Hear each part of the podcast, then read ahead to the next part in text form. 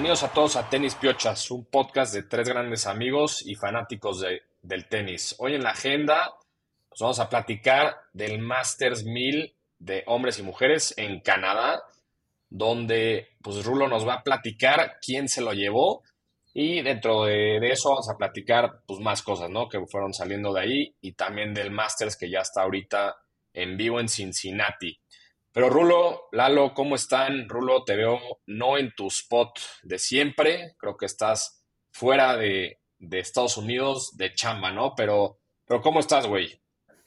Todo muy bien, gracias y buenas noches desde aquí. Sí, como siempre, tratando de ver cómo esparcemos este podcast para que nos oigan por otros lados del mundo, ¿no? Pero sí, con la muy buena noticia de se acabaron los dos Masters de Canadá y la verdad, ahorita lo vamos a platicar, pero creo que dos personajes ganan específicamente Toronto y Montreal, a los que siempre llevamos observando y como que les falta un poquito dar ese jalón contra los jugadores más grandes, tanto en la ATP como la WTA, y se da, ¿no? Un poquito lo del el que persevera alcanza y Sinner, ¿no? Yannick Sinner, un aquí favorito que lo traemos, lo queremos y siempre lo venimos, nos gusta mucho su estilo.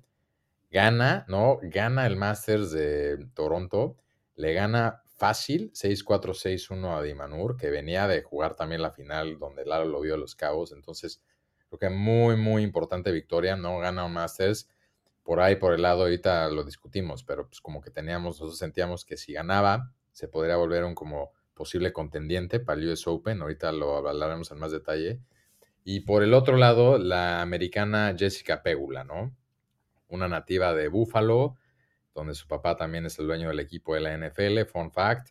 Pero ella siempre diciendo que se siente muy cerca también a, a Canadá, ¿no? Por la cercanía y Montreal y muy fácil 6-1, 6-0 a Samsonova. Ahorita ya hablaremos un poquito controversial cómo se movió el partido de Samsonova de semi, jugó el mismo día dos partidos, pero bueno, Pegula también, que de camino le ganó a Swiatek y una muy buena jugadora que también lleva un buen rato en el top 5 y también luego le cuesta el dar ahí el jalón.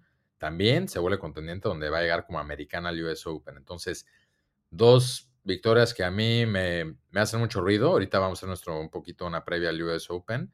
Pero bueno, y con eso el segundo Masters, que ahorita también es mixto en la misma ciudad de Cincinnati, ¿no? Uno muy, muy de los torneos como de los Masters más también respetados. Y así, pero bueno, antes de eso, Lalo, platícanos porque traes buenos stats, ¿no? O sea, los tres aquí siempre tenemos un poquito la duda de Sinner o no y de Pegula, pero ¿cómo viste tú en general y qué deep dive traes? Jo, Rulo, ¿cómo están?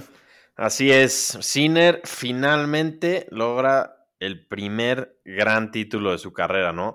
Su octavo en, en total, pero el primer Masters 1000 en su ya tercera final. Sigue con 21 años, es un jugador que parece que después de Alcaraz va a ser pues, de lo más grande que vamos a ver en el Tour en un... Bueno, ya, ya está ahí, ya está en su all-time high número 6 del mundo, pero pero sí, definitivamente es el, el uno de los grandes talentos que, que, están en el tour. Ahorita ha estado muy regular este año. Le ha faltado dar el paso en Grand Slams, pero este es su récord de, de Masters 1000 en el año. En Indian Wells pierden semifinales, en Miami pierden la final, en Monte Carlo en semis, Roma cuarta ronda y Toronto campeón. Entonces ha venido jugando muy, muy bien estos torneos mil, que, que, que traen un buen nivel, y, y, pues por fin logra levantar el título. A mí en lo personal no me pareció que, que haya jugado espectacular, lo he visto jugar mejor al principio del año cuando estuvo como en Indian Wells, por esas fechas estuvo jugando mucho mejor para mi parecer, pero lo importante era la confianza que ya le da un título de este calibre. No tuvo un camino tan fácil. Le gana Berretini, un walkover con Murray, que ya no se pudo dar ese buen partido. Con Monfils tuvo un buen partido a tres sets. Luego a Tommy Paul le gana contundentemente después de que Tommy Paul le, le ganó al Caraz. Y ya en la final, pues repasa a Alex de Minar, que viene también con un gran nivel. Y pues muy bien, muy bien por Yannick Sinner, el italiano, que, que por fin logra levantar uno de estos títulos y seguramente le va a dar ese punch para llegar con todo al US Open. Sí, de acuerdo, la verdad creo que ahí comentabas un poco el, del road a la final y pues en general fue un, torneo un poco raro, ¿no? O sea, cayeron varios de los grandes temprano, o sea, hablando de, de una ronda pues, antes de las semis, los cuartos, Alcaraz, Tommy Paul, ahí el favorito era Alcaraz, Tommy Paul contundente, la verdad trae muy buena racha con, con los españoles, el gringo. Monfils, Sinner, pues Monfils creo que está agarrando ritmo ahorita, pero Sinner al final del día lo gana. Otra que estuvo rarísima, el gringo McDonald contra Davidovich Fokina, que por ahí creo que Lalo te gusta mucho y dices que merece estar en el top 10 en el español. Y otra también rara, de Minaur contra Medvedev, ¿no? Que de Minaur viene jugando bien, pero ahí pues todos veían a, Medvedev con camino bastante fácil a llegar a la final y pierde temprano, ¿no? Entonces, son los torneos interesantes los que estamos viviendo ahorita antes del US Open, pero Sinner, pues aprovechó, ¿no? Aprovechó el, buen draw que le tocó. Vimos un poco parecido en Wimbledon que le tocó fácil un draw y al final no pudo llegar a lo, a lo más lejos, pero, pero bueno, la verdad, muy bien por, por Sinner. A mí me da mucho gusto. También creo que muy interesante lo que dice Lalo, que no está jugando así que digas, puta, grandísimo nivel, pero lo que yo me quedo con Sinner que mejoró es el lado mental, ¿no? Que eso es como que el block que tenía. A ver si esta victoria le da confianza para, pues ya para creérsela un poco más, ¿no? Sí, no, Sinner muy, muy bien por él. Pero también recalcar Alcaraz, ¿no? El número uno del mundo pierde en, si no mal recuerdo, cuartos de final después de que tuvo, desde su primer partido se empezó a complicar, no estuvo fino, no se veía muy bien es su quinta derrota en 2023 y, y pues el año pasado ya no le fue muy bien en este pre-US Open, perdió en segunda ronda en Toronto y en cuartos de final en Cincinnati, entonces parece ser que no es muy preocupante, salió en la press conference a decir que estaba tranquilo y que, que pues tiene que mejorar varias cosas para llegar mucho mejor al último Grand Slam del año, pero pero sí pierde y, bueno, ahorita justamente está jugando un partido donde también va un break abajo. Pero también me gustaría ver y, platicar tantito de, de, la semi de Davidovich, que sí para mí muchas veces juega a un nivel top 10, pero ya lo veo bastante mal de cabeza. Creo que le pasó algo similar que Alcaraz en Roland Garros, como que por los nervios no se podía mover, choqueó durísimo y pues muy triste porque estaba jugando impresionante.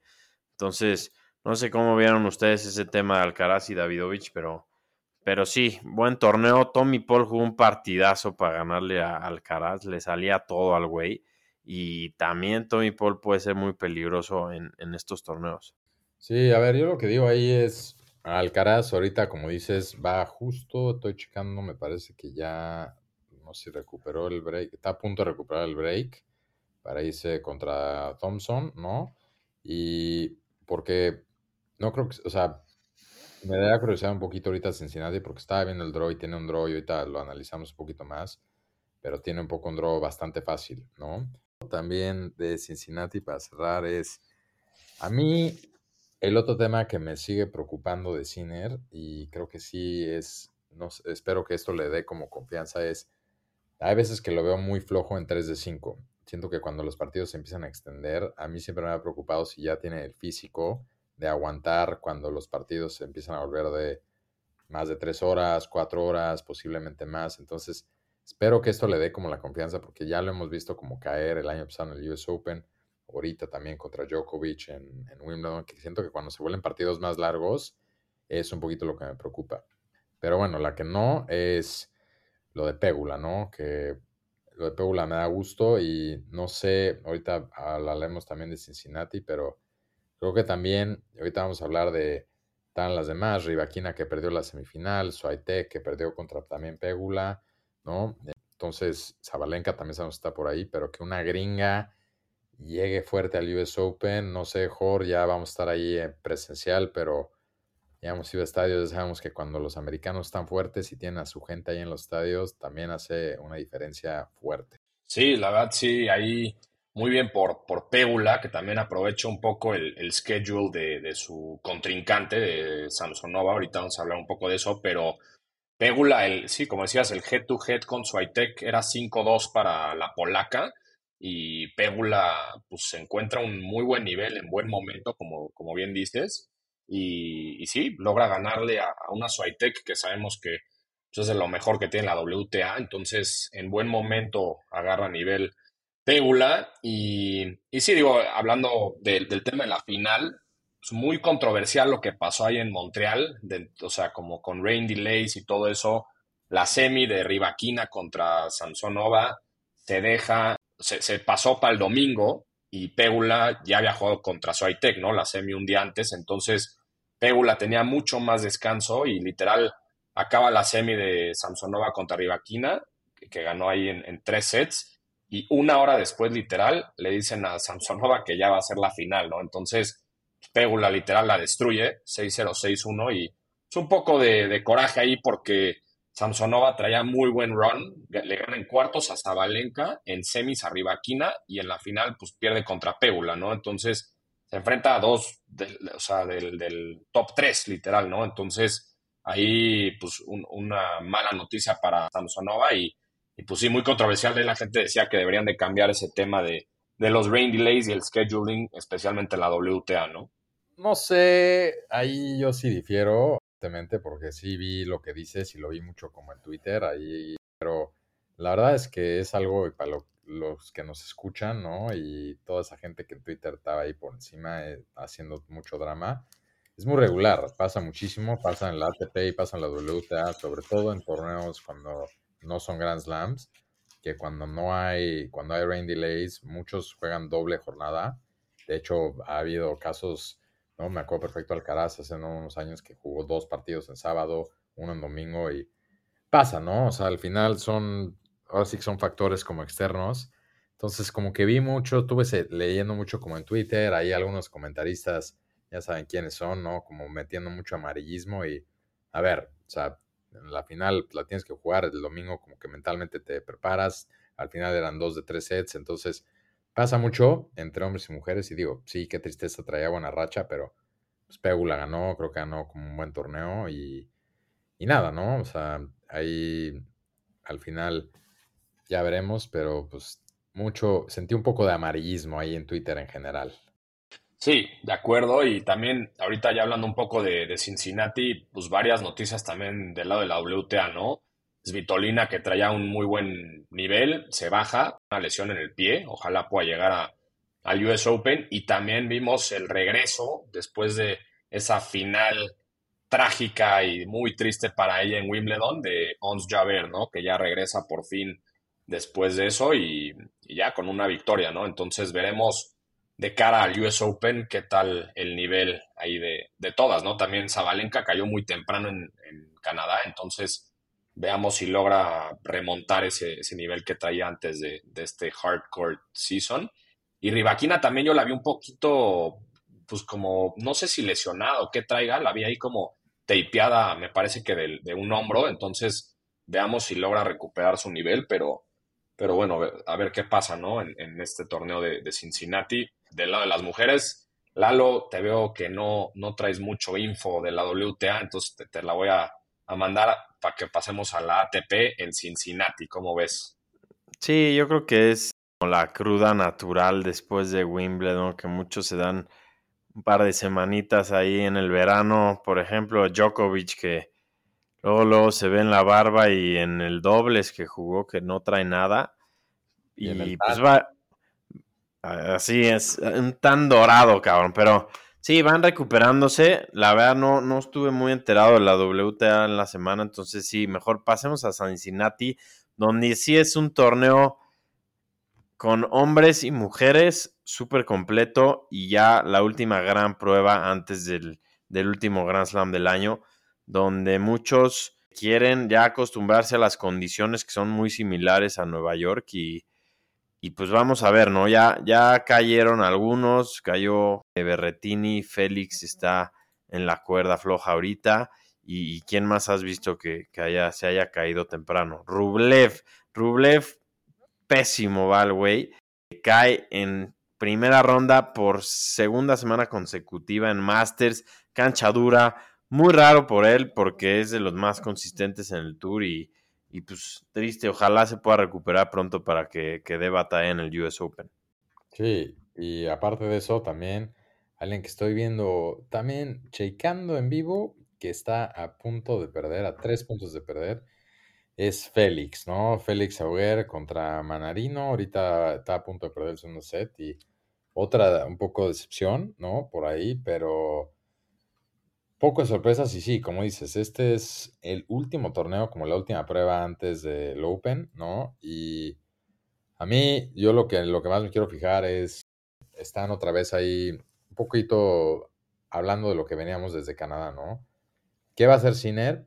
¿Qué va a hacer Alcaraz? Que ahorita ya también salió de ese break, pero sobre todo Djokovic, como dijiste, Lalo, jugó un dobles, ahí un poquito se ve ceremonial, pero si lo está usando más como para entrenar un poco en piso, ¿no? O sea, porque ya se le vino el tiempo encima, o qué es lo que está pasando. Tiene un draw durísimo, pero pues bueno, él, es un torneo que ya ha ganado también bastantes veces, es una cancha muy rápida que de repente la acomoda. Y nada, o sea, por el lado de las mujeres, creo, Jor, ¿no? Que la pregunta ahorita es, ¿Pégula puede entonces aprovechar ese momentum como gringa para así irrumpir lo que seguramente quienes van a seguir siendo las favoritas, que son Zabalenka, Rabakina y Swiatek, ¿no? En el Grand Slam. Sí, y del año pasado, o sea, la campeona defensora cae, ¿no? Caroline García ganó el año pasado y acaba de caer contra Sloane Stevens, ¿no? Entonces, hay una dura derrota para, literal, la campeona defensora que va a perder muchos puntos. Y del lado de hombres, believe it or not, el que lo defiende es Borna Koric. Entonces, quién sabe si pueda, la verdad lo dudo, pero pues veamos qué tal le va a este torneo y si puede defender esos puntos, ¿no? Pero si les parece bien. perdón, perdón, antes de seguir, confirmado lo dicho, acaba de perder Félix. Por, yo sé que tú lo traías para el año, o Lalo creo que puso que iba a ganar un gran slam. Lalo, güey, Lalo decía que ganaba un gran slam. No, no me acuerdo quién lo traía, creo que era Jor, güey. Habrá que checar los archivos. 6-4, 6-4, no me acuerdo la última vez que gana un partido del señor Félix. Entonces. No, le ganó, le ganó otro muerto, güey, a Berretini antes de haber perdido ahorita con Manarino. Sí, tristísimo.